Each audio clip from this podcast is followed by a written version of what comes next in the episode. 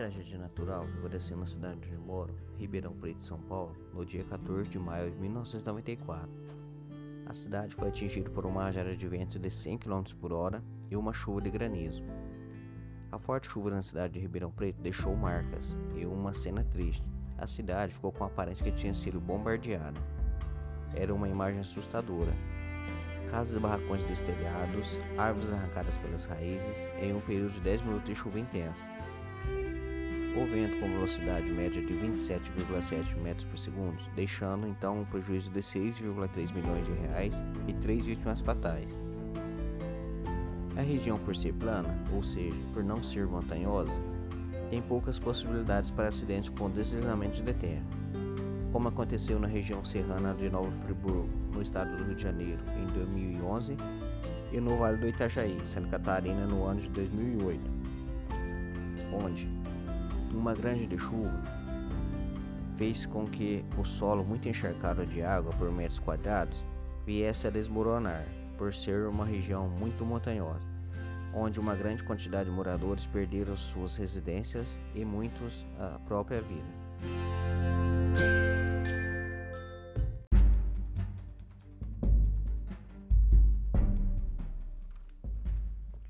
Depois dessas catástrofes no estado do Rio de Janeiro e Santa Catarina, levaram o Brasil a procurar aprofundar em uma medida para a prevenção, junto ao governo federal, Ministério das Cidades, em parceria com o Ministério da Ciência, Tecnologia e Inovação, a formação da ABC, a Agência Brasileira de Cooperação e conjunto à Agência de Cooperação Internacional do Japão, JICA, formando assim o projeto GIRES e deixando Nova Friburgo sendo referência nacional como desastre natural.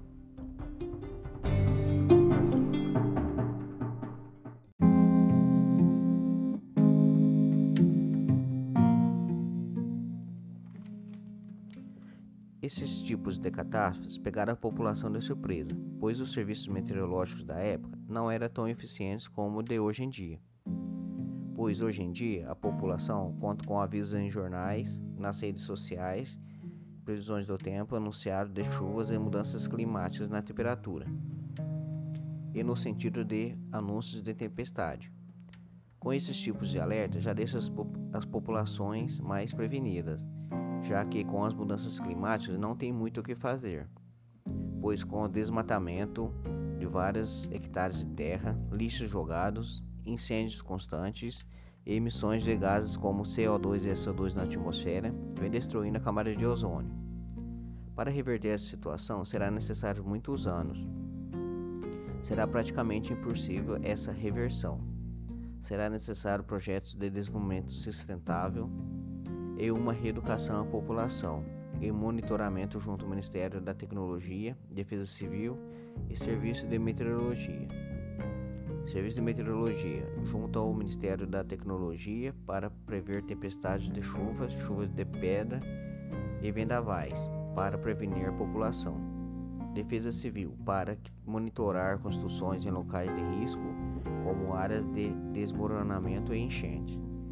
Serão necessários fazer treinamentos ao menos uma vez ao ano com a população que vive em locais de risco para que elas consigam fugir para locais seguros em questões de minutos em situações de calamidade. Fazer instalações de alarmes, sirenes de aviso para que a Defesa Civil dê um alerta em horas de risco. Com o preparo e o consentimento da população, assim podemos evitar prejuízos e poupar a vida de várias pessoas.